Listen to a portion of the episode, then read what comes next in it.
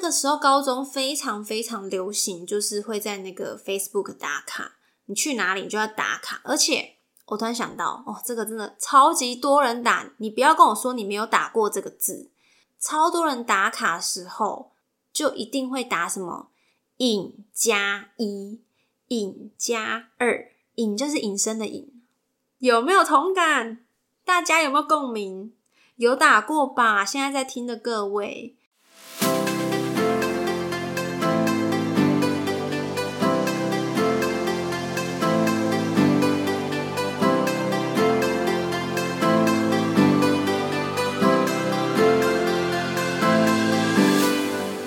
谁说当了妈妈就不能做自己，说自己想说的话？这是一个畅所欲言的频道，有欢笑，有泪水，有情绪，有感动。欢迎你来到妈妈咪呀！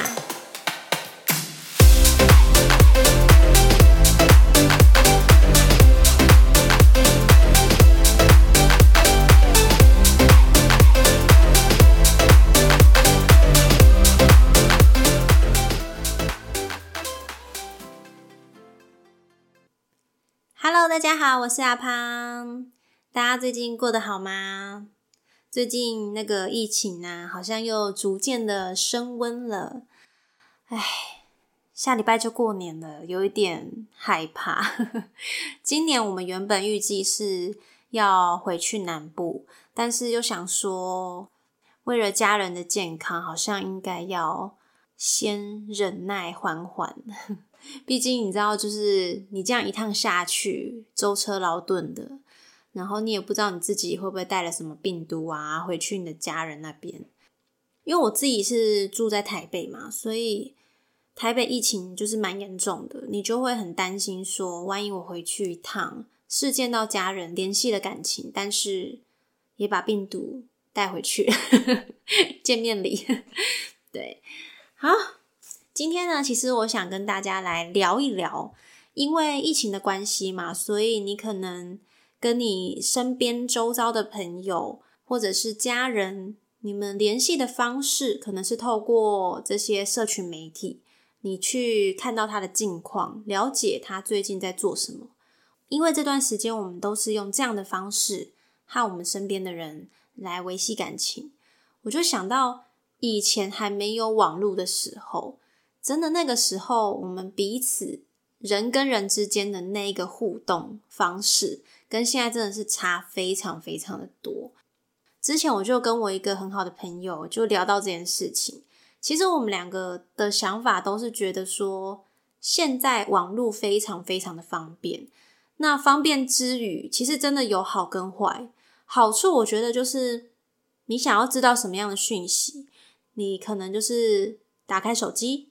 或者是打开电脑，你只要在搜寻的地方打上你想要知道的事关键字，你就可以找到你想要知道的答案。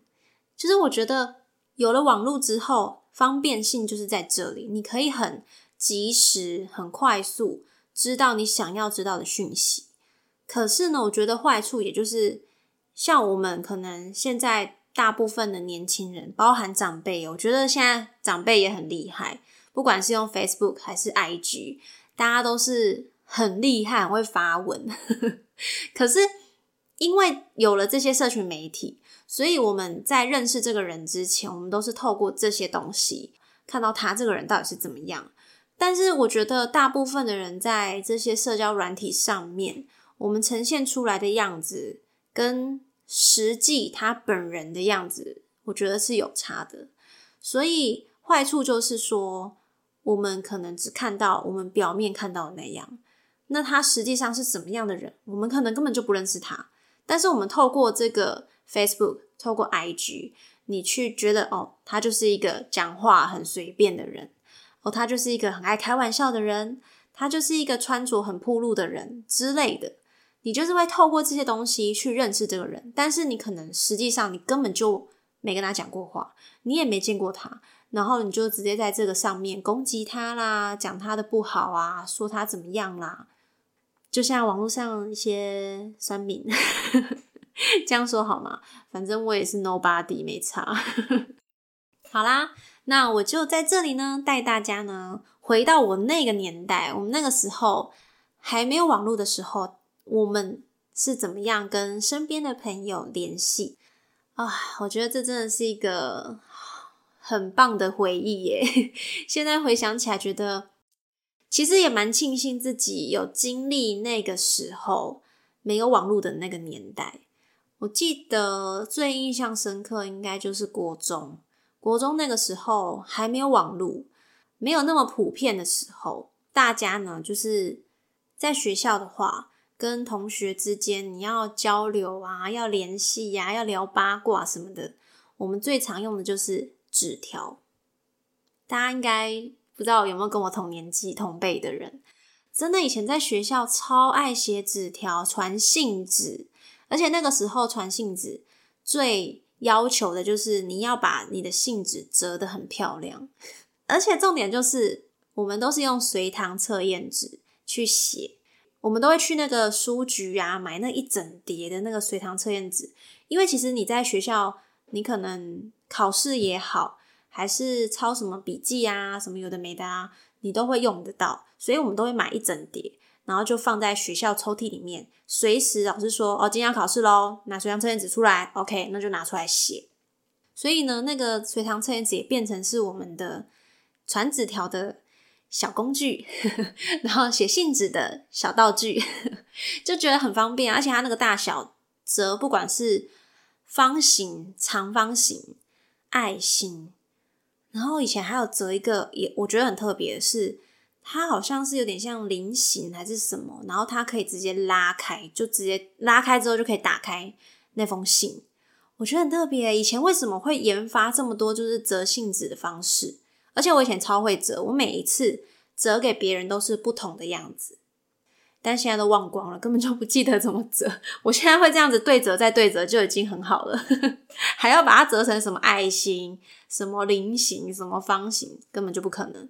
已经忘记了，而且国中那个时候，我相信大家最常、最常使用的应该就是即时通、无名小站、MSN。我们那时候好像没有那么普遍，对我们就是比较常用即时通跟无名小站，超爱用的。以前回到家里，就是打开电脑，赶快登录即时通，然后登录即时通就算了，你还要改你的状态。那个状态就有点像现在我们的那个 I G 的现实动态，你可能就是当下的心情，你想要打什么样的文字也好啦，还是放什么表情啦，或者是忙碌中，然后不然就说等一下回来之类的，很无聊，然后就要挂着，你就要把即时通挂着，电脑不能关哦，就要挂着，那可能就是去洗澡、吃饭、做自己的事。等你做完之后再回来看有没有人密你，然后无名小站，我记得我那个时候也是用的很凶。我最常使用的那个无名小站功能就是好友分类。我不知道大家有没有同感呢？到底有没有人跟我就是有同一个那个共鸣？那个无名小站分类超级关键，就是我们很在意今天你的好朋友把你分类在什么样的位置。以前就是超爱，就是把特别的朋友分类在不同的位置嘛。那比如说，这个朋友跟我就是很好，她是我的好闺蜜、好姐妹，我就把它分类在第一个。然后可能第一个就会打什么什么宝贝，或者是 用一个符号、一个标点符号代替它，因为它是最特别的嘛。而且它那个分类就只有他一个人，only one，就是他。它就是否否它的一个分类，而且还要把它摆在就是最高的位置，可能就是要么第一个，要么是最下面，不然就是摆在最中间。哦，天哪！我现在想起来就觉得以前怎么那么无聊，真的超无聊的。然后，而且这个好友分类，我是真的是随时都在改变，可能是改分类名称，或者是改好友的名称。就很无聊啊，莫名其妙，然后就每天都在那边弄来弄去，弄来弄去，而且也会很在意，就是对方有没有也把你放在特别的位置。如果今天对方把你放在呃可能很普通的位置，或者是哦那个分类有别的人，你就会觉得好，那我也不要把你放在就是 only you 的位置，就是你你也是只能跟别人放在一起，你不能就是独立一个分类，很无聊，就会把就会去想这些有的没的那种小小的小细节、小美感，好无聊哦！天哪，以前小女生怎么都这样啊？然后无名小站呐，因为以前就是非常非常爱打网志。我记得我以前就是打网志，我还设定一个叫什么共同作者。这共同作者的功能好像就是我今天打的网志，然后我设定的这个账号的共同作者呢，他可以直接从他的账号，他不需要登录我的，他用他的账号过来的时候，他也可以在我这边打网志。然后也可以直接看到，例如说，我把这篇网志锁起来，这个共同作者他不需要解密码，他就可以直接阅读你这个锁起来的这篇文章。大家有没有同感？我讲到这里，应该已经是回忆满满了吧？各位，现在已经没有即时通跟无名了，好吗？我那个时候真的超级爱，就是做这些事情，每天哦，而且是不厌其烦，每天。打开电脑，我都在更新我的网志，更新我即时通的动态状态。Oh my god，真的很无聊哎。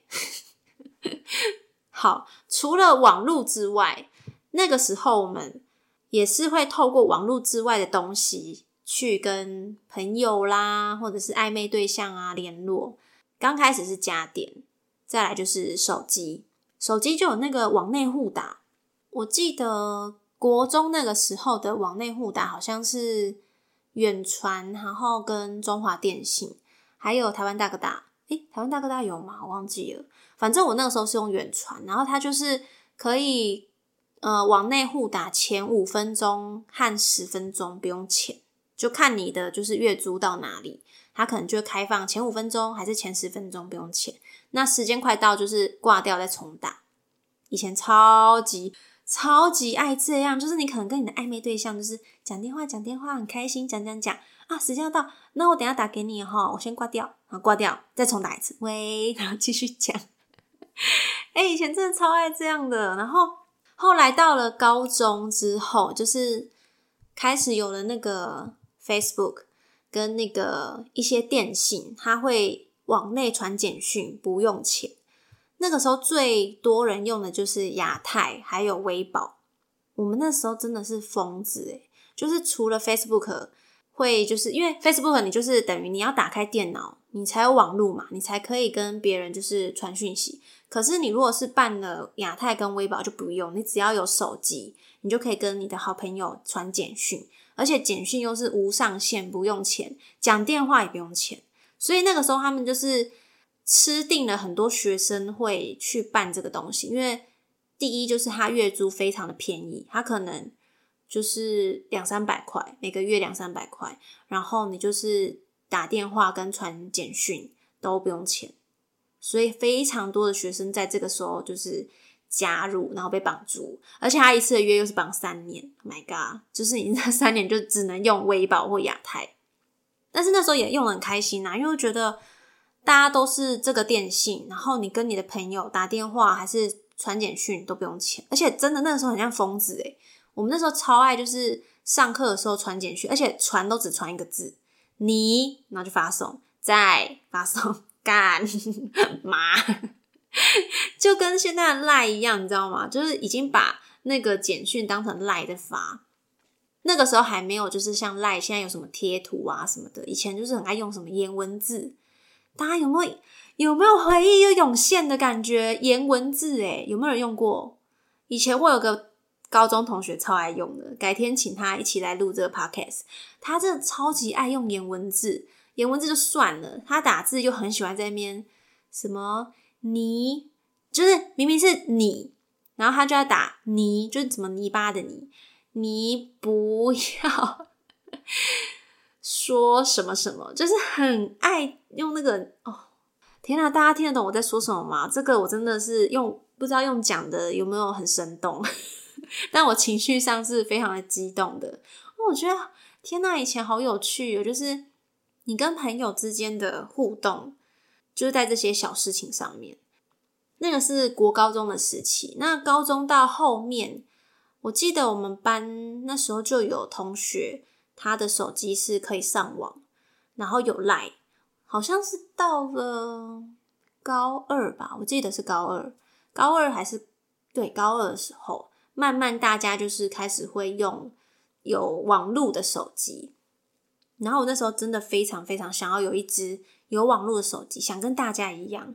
诶，年轻的时候真的就是在那个青春期的时候，你真的就是会想要跟大家一样，觉得对啊，大家都用那个 Line 在联络，我也想要用 Line，我也想要办 Line，我也想要有一个可以上网的手机。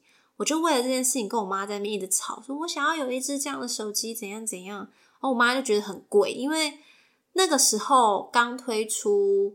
可以上网的手机就是 Apple 嘛，再来就是 HTC，对，就是好像这两个牌子是比较大众人在用的。然后我那个时候就想说，好吧，那就不要拿 Apple，因为我记得 Apple 是比较贵，然后 HTC 是再下来一点点，但是也算是贵哦。我妈就说，那她最多只能负担就是 HTC。于是我的第一支。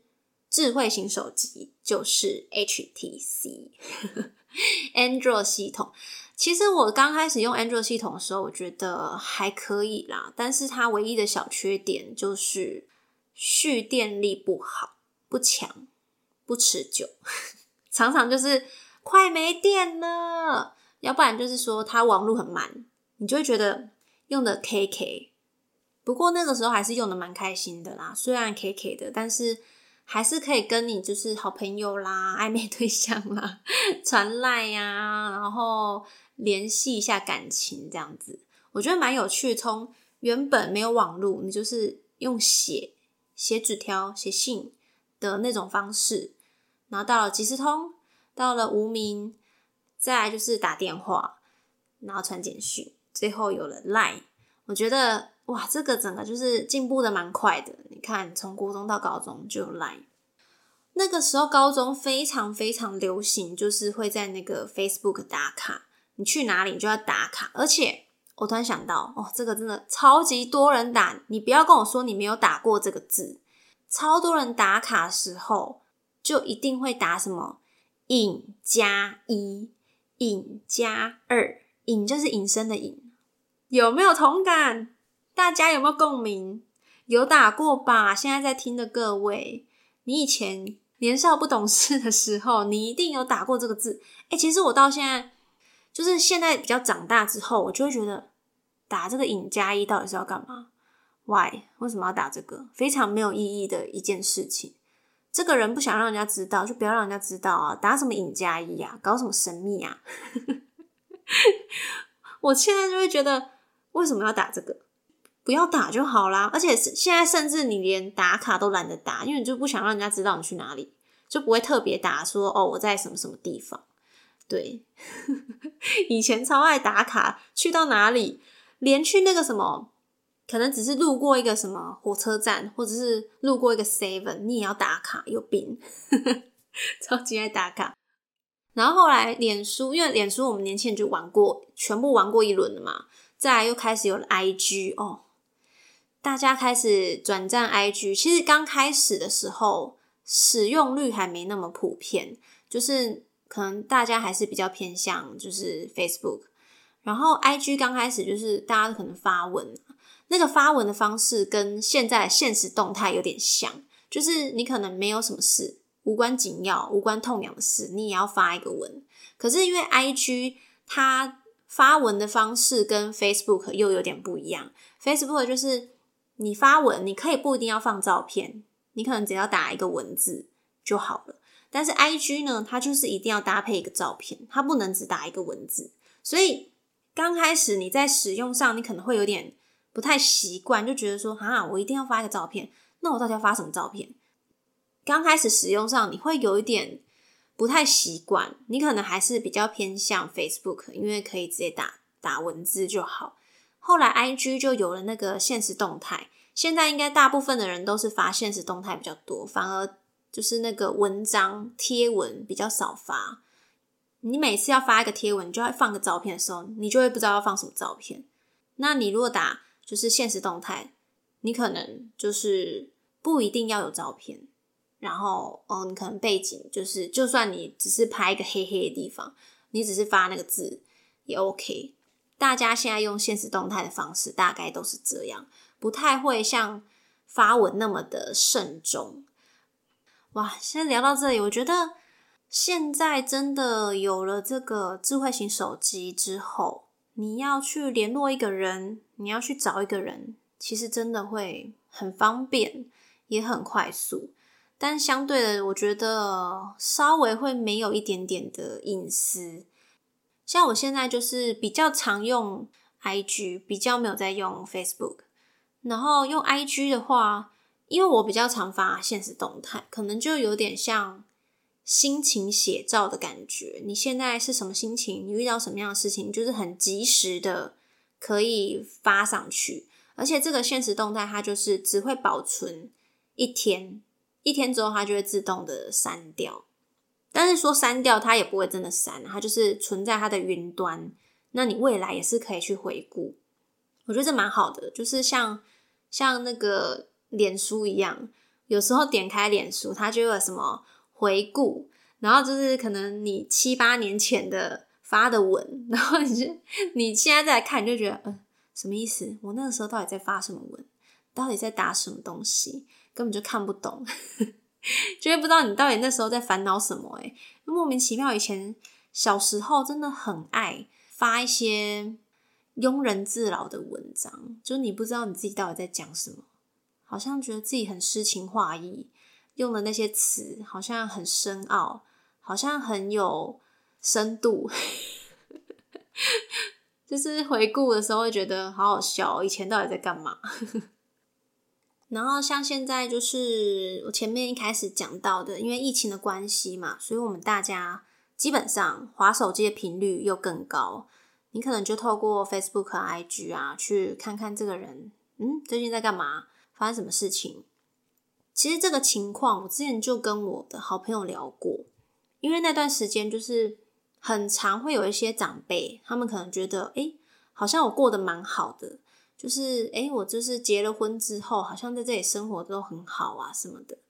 然后那段时间刚好可能就是我妈妈，嗯、比较辛苦一点，然后家里的长辈就会觉得说，诶、欸、啊，你自己在台北过得很开心，过得很好，你好像都不怎么关心你的妈妈。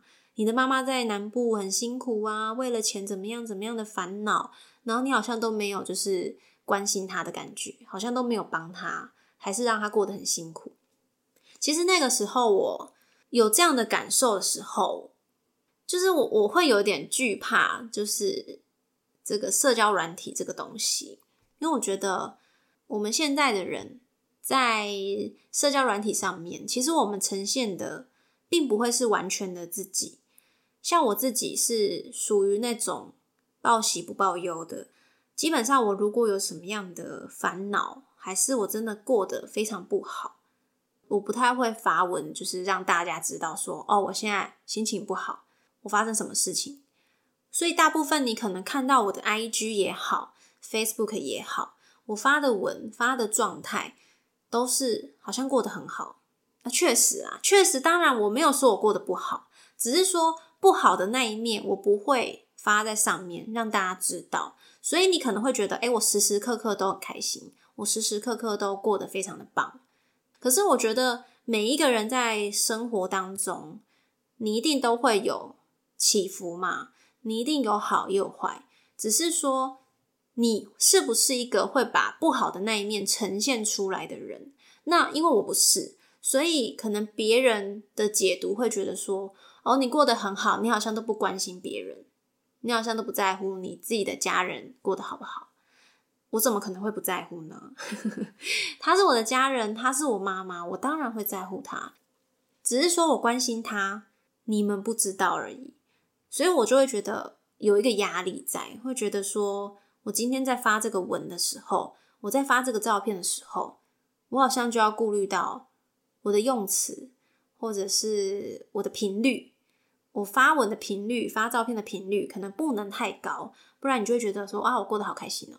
啊，我过得好爽，然后就是好像都没有烦恼的那那种感觉，这也是一个，就是我我自己啦，到目前为止觉得网络带来的一个比较不好的地方，就是我很不想要让别人透过这个地方来认识我，可是又好像不得不，因为现在就是科技已经进步到这个状态，网络也很发达了，你好像就是会从别人的这个页面，他的个人档案。去认识到这个人，你对他会有一个第一的印象，只是这个东西就是很很表面，不是你看到的那个他。对，所以我我真的是奉劝啊，不管是长辈还是现代的人，你在认识这个人之前，或许你可能已经先浏览过他的个人档案，浏览过他的照片，浏览过他的发文。你可能会对他稍微有一点点的既定的印象，会觉得哦，大概会把它定义在哪一个地方，哪一个形象。但是呢，当你要去批评这个人之前，要去指责他、指正他之前，你一定要先想过：你真的认识他了吗？你真的跟他聊过了吗？你有从他的嘴巴？亲口亲耳的听到他诉说这些事情了吗？如果没有，我觉得不要去加入太多太多的你自己的偏见，还有想法，很主观的一些东西在里面。就像我们常常会看到的网络霸凌，还有很多人会为了一些舆论的压力承受不住之后，他们就选择轻生。非常非常多的案例在现在这个社会当中时常的发生，因为网络真的很及时，你很可以很快速的看到别人对你的评价。像韩国很多艺人因为受不了就是网友的酸言酸语，然后他们就选择轻生。可是明明他或许不是他们讲的那些那样的人，可是我却要承受那样的言语。那样的不好听的话，在我的版面上出现，而且我觉得这个东西是，就算你告诉自己不要去在意，但是你留言在我的版面上，我就是每天都会看到。你要去想，如果今天你每天都会看到那些辱骂你的人，他们一直每天疯狂，你一发文，他们可能就下一秒马上就回你的那一种，你就会觉得压力好大哦。那真的压力很大，我觉得光是我自己的亲人，他们可能只是出自于关心来问我，或者是讲的那些话，我自己都会有压力了。何况是那些很有名的艺人啊、明星啦之类的，他们就是发了文，他们做了什么样的事情，然后突然被放大，甚至被不认识他们的人攻击他们，那个压力真的是很大很大。虽然现在就是很方便，没错，但是我觉得大家还是要有一个将心比心的一个心态。当你就是留了这个言，你就要为你说的话负责，因为你说的这些话，就算你只是十万个人里面一两个、两三个留不好听的话的人，但是你这些话还是会影响到别人。你不要觉得不会。你每天每天都留这句话，一点一滴的，你就在影响他。对你说这些话，你好像没有什么压力，你也没有什么负担。可是当这些话传到那个当事者的耳边或者是眼里的时候，对他来说就是一个非常大的心理负担。你真的要有很强健的身心灵，你才有办法去承受这件事情。大家真的有时候在享受这个方便之余呢，我们还是要注意自己的言辞。你不觉得这样很可惜吗？如果今天这个事情发生在你自己身上，或者是你身边的人身上，你可能就会有不同的想法。当你留这个言的时候，我觉得你就要想一下，如果今天被指责的。人是你身边的人，是你爱的人，那你还会留这个言吗？我觉得大家可以去想一想，不要就是觉得哦，你讲这些话好像都不需要负责任。对，或许你不是压垮他最后一根稻草的那句话，但是你也是曾经压住他的其中一根稻草。好啦，今天呢，其实也聊蛮多的啦。当然，呃，我最主要呢是跟大家聊一聊啦，就是近况。然后呢，下礼拜要过年了，大家呢。如果呢有需要返乡的朋友们，一定要注意自己的清洁部分。我觉得真的要注意，因为这个病毒虽然未来或许要跟这个病毒共存，但是现阶段来讲，我相信大家都是不想要被传染，因为传染真的很麻烦。你可能很多事情就这样子停摆了。那我真的觉得大家就是一定要好好的。把自己的身体养好，这个时期感冒是非常非常的可怕的。可能你稍微一点咳嗽、流鼻水，大家就嗯，你怎么了？你是不是嗯怎么样？大家都很怕啦。所以我觉得你自己身体先养好，不要让自己感冒了。我觉得这是最重要的。那如果要返乡的话呢，清洁的部分、消毒也要做好哦，好不好？口罩一定要戴好，OK。好啦，那我们今天呢就聊到这里喽。如果呢你今天听完呢有什么样的想法，还是呢你有想跟我分享什么事情，欢迎你到节目介绍的连接。哇，我已经好久没讲这句话，有点不顺。节目介绍呢有连接，可以私讯留言给我哟。那我们下次见，拜拜。